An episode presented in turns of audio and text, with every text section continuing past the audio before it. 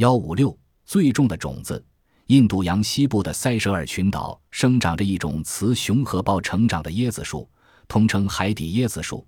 它的果实是世界上最重的种子。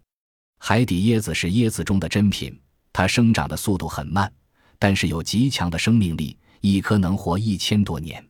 它属棕榈科，雌雄两株合抱在一起，连地下的根也是互相交织的。海底椰子树一般有三十米高。生长到二十五年后才开始结果，可以连续结果八百五十年以上。一棵椰子树一次只结几十个果，果实要经过七年才能成熟。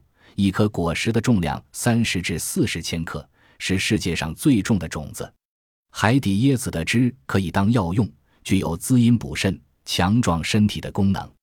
据说德国皇帝鲁多里二世曾经提出用相当一百二十千克黄金的钱来购买这种果实。但被主人拒绝了。据此，海底椰子又被传称为“黄金不换”的稀世珍品。